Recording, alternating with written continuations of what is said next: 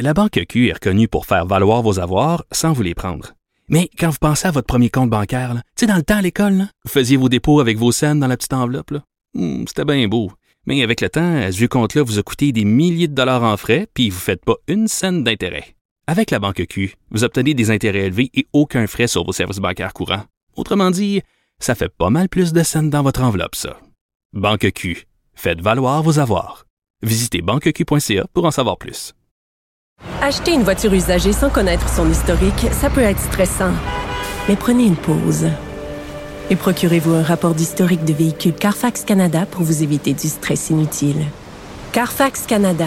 Achetez l'esprit tranquille. Cabochon.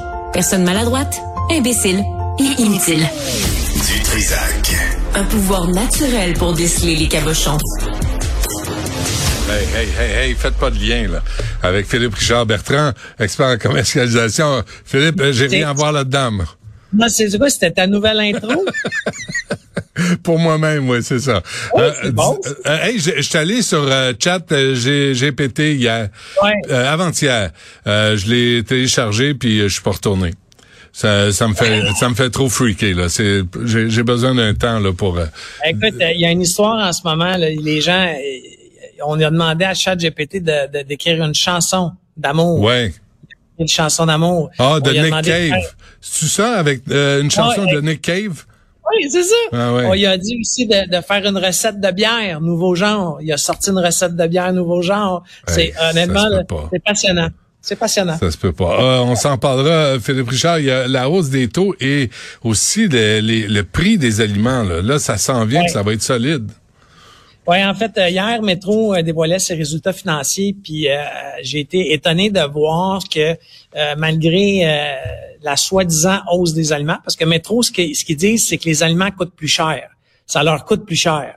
Mais normalement, si les aliments leur coûteraient plus cher, la marge de profit de Métro devrait diminuer. Tu, tu comprends? Il me Mais la, la marge, mais la marge de profit, elle augmente. Euh, Métro, avec euh, toutes ses, ses antennes, là, Jean Coutu, etc., a réussi à faire sur 4 milliards de revenus 5% net après impôt. 5% net. Hey, c'est de la grosse, grosse argent. Tout est en augmentation.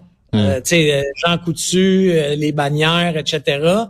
Donc, euh, en fait, ce qu'on nous dit, c'est qu'on refile, on refile la hausse aux consommateurs. C'est les consommateurs. C'est toi et moi qui va payer cette hausse des aliments-là. Mais c'est une hausse qu'on pourrait contrôler si on était moins, euh, tu sais, euh, euh, si on était moins rapace sur les profits.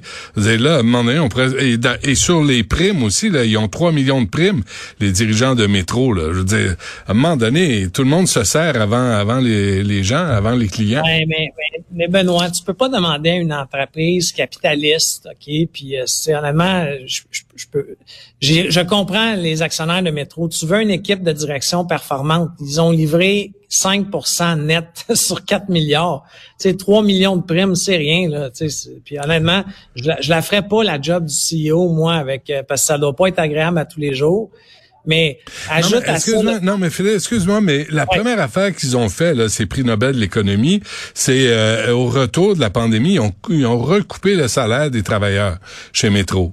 Il y avait une petite prime, puis euh, puis là, ils ont recoupé là-dedans. C'est la première affaire qu'ils ont faite. Pas dans leur prime, pas dans leur boni, mais dans celle des travailleurs. Je vais te donner un exemple. Mon fils a été emballeur euh, l'an passé pendant quelques mois chez Métro.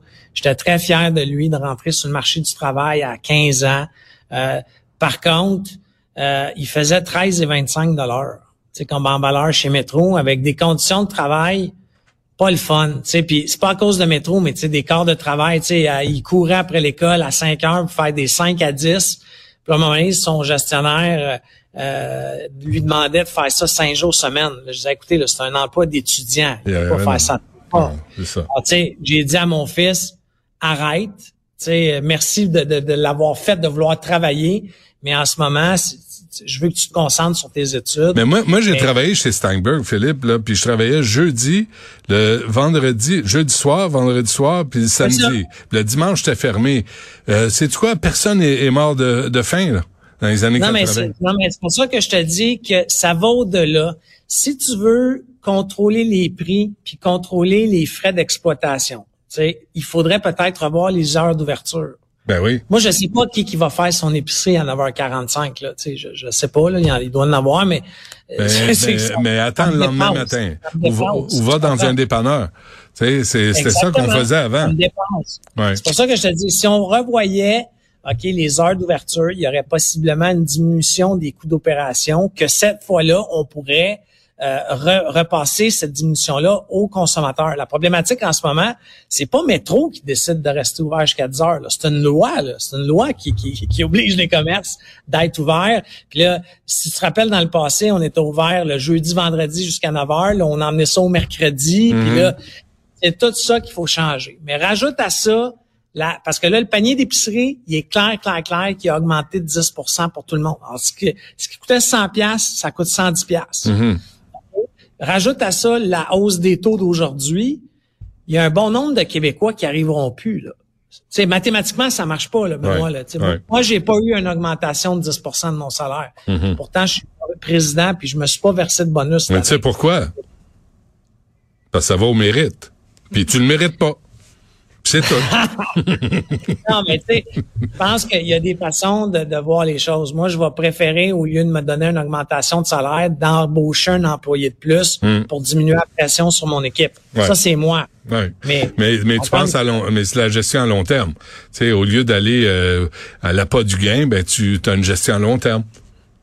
Oui, je suis d'accord, mais nous, on est quatre actionnaires. Tu sais, chez Métro, là, tous les actionnaires s'attendent à des dividendes. Là. Ils ont eu un gros dividende au premier trimestre. Là. Tu sais, on parle juste du premier trimestre de l'année. C'est jamais assez. Un gros, gros dividende. Tu sais, les actionnaires des banques, c'est pareil. Les jamais. Tu sais, là, on vit que pour les hosties d'actionnaires. Puis là, nous-mêmes, on est actionnaires des banques. Fait qu'on se- on est comme un serpent qui se mange la queue.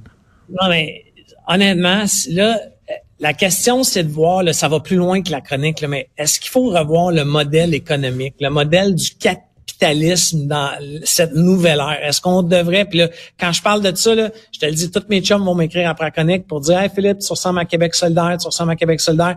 Mais, tu sais, même moi, je suis un gars capitaliste, j'aime l'argent, mais j'aime bien traiter mes employés. Ouais. Je veux que les gens aient des plans de carrière, je veux que le monde s'amuse.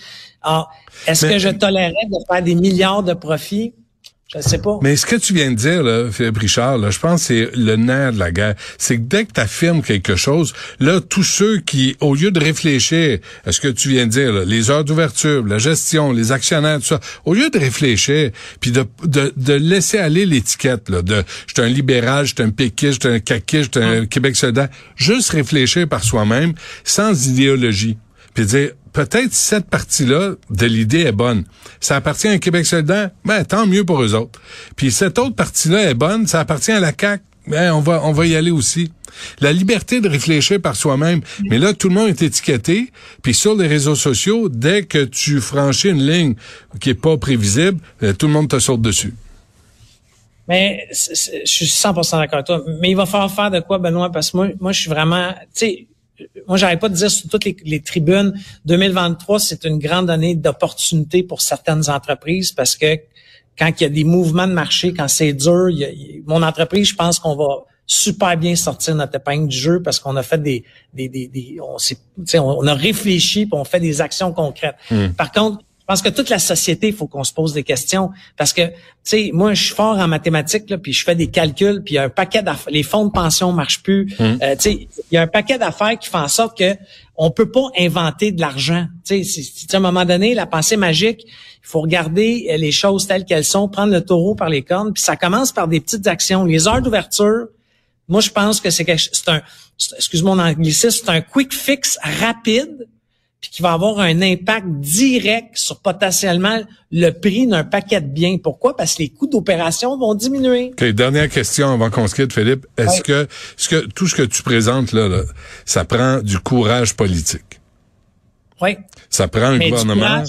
qui va le Mais- dire, mais qui va le faire. D'accord, mais ça prend du courage managérial. Oublions la politique. Là. Dans la vie, là, le courage, là, t'as, t'as du Ben là, tu me dis c'est la loi. Tu sais, c'est le gouvernement qui gère les lois, qui vote Oui, les mais il faut lois. qu'elle change. Il faut qu'elle c'est ça. Mais pour la changer, ça ça prend du courage politique. faut écouter quelqu'un d'autre que Pierre Fitzgibbons dans la vie. Je suis d'accord. Il demeure qu'il y a des bonnes, il y a des bonnes idées, mais tu sais, il faut écouter d'autres mondes. Il n'y a, pas juste des mauvaises idées, Pierre Fitzgibbon, mais- Faut t'écouter toi, Philippe Richard Ben, Bertrand. bon, je, je pense que j'ai des bonnes idées, mais il y en a d'autres qui ont des bonnes idées, qui ont des pas mal plus gros Ben, micros que moi. Ben non, mais je, non, c'est pas, tu sais, ce qu'il dit, c'est pas la grosseur qui compte, hein. C'est la, la grosseur des idées. mais il y, a une, il y a une conversation, en tout cas, il y a un débat de société à avoir juste sur ce que tu viens de présenter là. Puis, euh, puis là, je t'invite à, à faire partie du gouvernement caquiste. Jamais. OK, c'est bon. Jamais, jamais. Mais c'est clair. Philippe Richard Bertrand, merci. À la semaine prochaine. Salut.